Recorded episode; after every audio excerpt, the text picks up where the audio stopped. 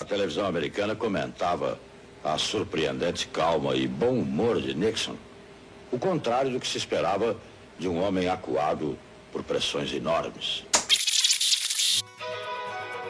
Quando a gente fala na palavra corrupção, qual é o primeiro país que vem na sua cabeça? É óbvio que você pensou no Brasil, mas eu sinto te decepcionar, caro ouvinte. Mas hoje a gente vai falar de um escândalo de corrupção em um país onde muita gente usa de referência aí de como as coisas deveriam funcionar, que é os Estados Unidos. Pô, quem nunca ouviu aí o ah, porque lá nos Estados Unidos as coisas funcionam. E aí, em homenagem a esse escândalo de corrupção, toca o hino aí do, dos USA, editor.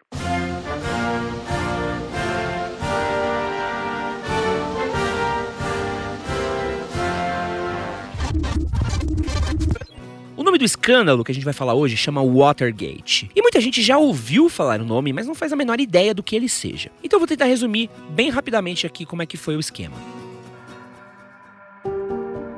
Cinco caras entraram nos edifícios Watergate, que era a sede do comitê do Partido Democrata, e começaram a colocar escutas no escritório. Esses caras foram pegos e logo depois descobriram que isso tudo era um esquema de espionagem ligado ao presidente Richard Nixon para conseguir informações, chantagear seus adversários e conseguir se reeleger. Óbvio que teve muito mais coisa envolvida e é sobre isso que a gente vai falar hoje. Sejam bem-vindos a mais um Wikipódio, seu podcast biográfico com histórias incríveis. Meu nome é Edson Castro e eu falo aqui diretamente da Pod 360 e queria dizer aqui com muita alegria que o episódio de hoje aqui é um oferecimento da Stars Play. Pô, toca aí o galera comemorando, grito, palmas, aplausos, ei! Muito obrigado, Stars Play, por estar patrocinando esse episódio daqui. E ó, já quero falar com você que, mano, se você tem um amigo que é fãzão dos Estados Unidos, que curte a Disney e fala que quem inventou o avião foram os irmãos Wright, não os Santos Dumont, compartilha com ele esse episódio daqui só para ele saber que tá errado você pagar pau de gringo, tá? Depende do quê? Tem umas coisas que tá certo você pagar pau de gringo, mas outras tá errado. É verdade. Quer dizer, às vezes não. 1972 foi um ano meio complicado assim para o mundo no geral. Aquela onda hippie do paz e amor do final dos anos 60 já tinha terminado. E o mundo entrou numa fase meio bad. Bad no tipo guerra do Vietnã, ditadura na América Latina, Beatles se separando, calça boca de sino e tudo quanto é tipo de desgraça que você pode imaginar. O mundo nos anos 70 era meio estranho. No Brasil, pelo menos, a gente tinha o Roberto Carlos e tinha ganhado a Copa do Mundo com o Pelé, que já é alguma coisa, né, para se comemorar, pelo menos. Mas como é que tava os Estados Unidos nesse momento? Mais ou menos, mais ou menos. O Nixon foi eleito pela primeira vez em 1969. Ele era um republicano e não era muito a favor aí da liberdade de imprensa, direitos civis e algumas outras coisas aí bem, bem básicas, né? Personalidades como John Lennon, por exemplo, eram abertamente contra o Richard Nixon. Não é à toa que o presidente odiava o ex-Beatle. Outro fato curioso é que pouco tempo antes dos escândalos de Watergate, o Nixon recebeu pessoalmente o Médici, ditador brasileiro, na Casa Branca para trocar uma ideia. Já dá para imaginar aí que cara gente fina que ele era, não é mesmo? Chega junto, gente fina, camarada. Enfim, o ano era 1972 e o Nixon queria muito ser reeleito. Então, no dia 17 de junho, cinco homens carregando uma grana em espécie invadem a sede do Comitê do Partido Democrata nos prédios chamados Watergate para instalar equipamentos de espionagem e tirar fotos de documentos confidenciais. Seus nomes eram Frank Sturges, Virgílio Gonzalez, Bernard Baker, James McCord e Eugênio Martinez, quatro deles agentes da CIA que lutaram contra Fidel Castro na Baía dos Porcos. Para piorar a situação, agentes da CIA e do FBI coordenavam essa invasão de um prédio do lado, usando walkie-talkies. Porém, no meio da ação, os caras foram detidos. E para falar a verdade, ninguém se importou muito e deu muita bola para tudo isso que aconteceu, até que dois jornalistas do Washington Post, chamados Carl Bernstein e Bob Woodward, entraram em cena.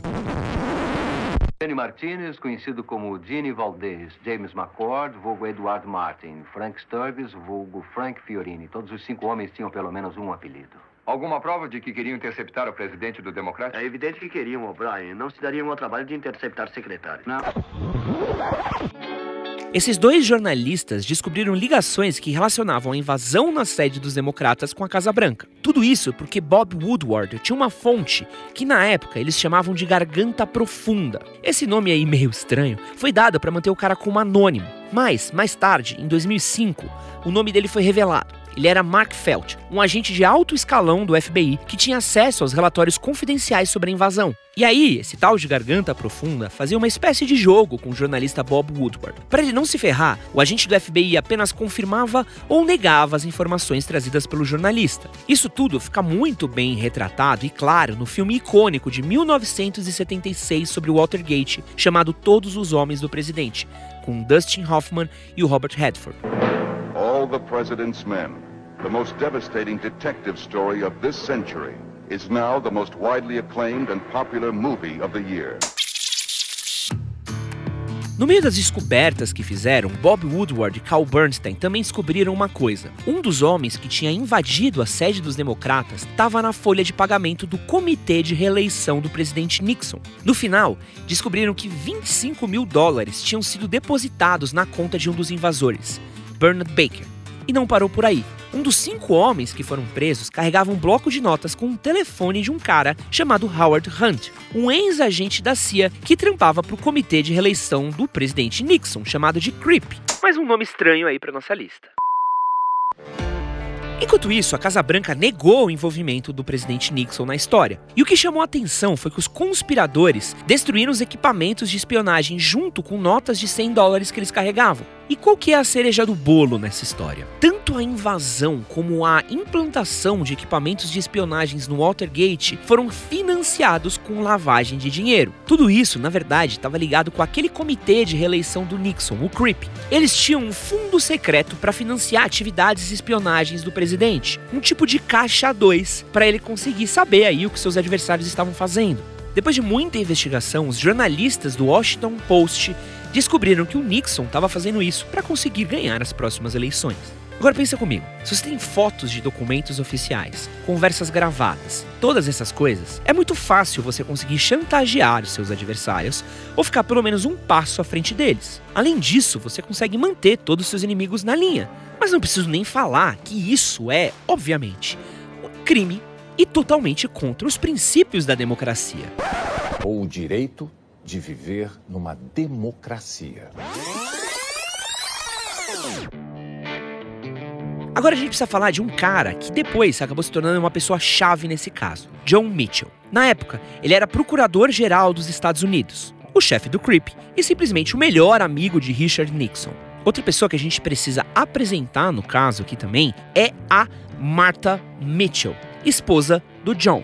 Sabe aquela pessoa sincera que não tem medo de falar o que pensa? Pois é, a Martha Mitchell era esse tipo de pessoa. E ela soube que o guarda-costas e motoristas da sua filha, James McCord, estava entre os cinco presos do Watergate. E isso não batia com a versão da Casa Branca de que o governo não tinha envolvimento nenhum com o escândalo. Mesmo sendo republicana, a Martha sabia que isso era errado, completamente errado. Primeiro, ela tentou ligar para seu marido, John Mitchell, mas acabou não conseguindo. No final, ela falou com um dos assessores do John, sem papas na língua, e disse que a próxima ligação seria para a imprensa, e ainda ameaçou deixar o marido se ele não deixasse o Creep. Quando tudo isso estava acontecendo, a Marta estava no hotel na Califórnia. E assim que perceberam que ela podia piorar todo o esquema, mantiveram ela de cativeiro nesse hotel. Depois de tentar escapar pela varanda, cinco homens agrediram a Marta. A situação foi tão ruim que ela precisou tomar pontos. Quando ela finalmente conseguiu sair do hotel, já não era mais a mesma mulher. E sem abaixar a cabeça, a Marta entrou em contato para falar com os repórteres sobre o escândalo. Enquanto isso, assessores do Nixon tentavam desacreditar os seus relatos, dizendo que ela tinha problemas com álcool. Pouco tempo depois desse outro escândalo, o John Mitchell renunciou ao cargo e mais tarde, ele e Marta se separaram. Gaslighting é o termo que se usa quando um abusador fere o emocional de uma mulher, contando mentiras e manipulando situações para se safar. E o caso da Marta é um exemplo típico disso. Quando a gente fala de Watergate, muita gente lembra dos dois jornalistas, o Carl Bernstein e o Bob Woodward, mas pouco se fala sobre a mulher que expôs publicamente o envolvimento de Nixon com o escândalo de Watergate. O que realmente impressiona é que seus ideais eram tão fortes, mas tão fortes, que mesmo depois de ter sido agredida, humilhada e silenciada, ela não desistiu de contar a verdade para o povo americano. Como se tudo isso não bastasse, Watergate não foi o único crime de Richard Nixon. Pensando bem, não seria tão ruim se esse episódio se chamasse Os Crimes de Richard Nixon. Enfim, ele tinha um grupo chamado The Plumbers. Ou encanadores em português. Assim como seus esquemas de espionagem, esse grupo servia meio que para prejudicar os seus opositores. No começo, o objetivo principal desse grupo era evitar que algumas informações secretas do Nixon fossem vazadas. Mas depois de um tempo, as coisas começaram a ficar meio estranhas. Macabras, na real. Para você ter uma ideia, eles chegaram a cogitar o assassinato de um colunista que criticava o Nixon só para evitar que ele ganhasse aí reputação negativa na imprensa. Cara, eu vou te matar,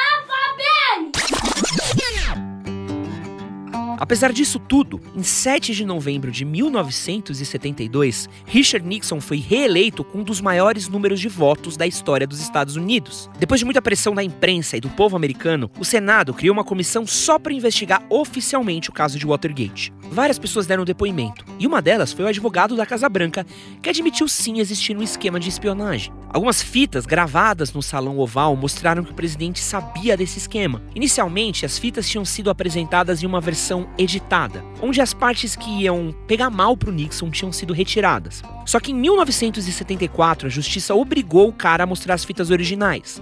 E a partir daí, ficou claro que o presidente dos Estados Unidos não só sabia, mas comandava todo o esquema de espionagem. E como se não bastasse, ele também obstruiu a investigação do FBI. E aí, a coisa ficou complicada. From the discussions I have had with congressional and other leaders, I have concluded that because of the Watergate matter, I might not have the support of the Congress that I would consider necessary. A partir daí, o impeachment de Nixon era só uma questão de tempo.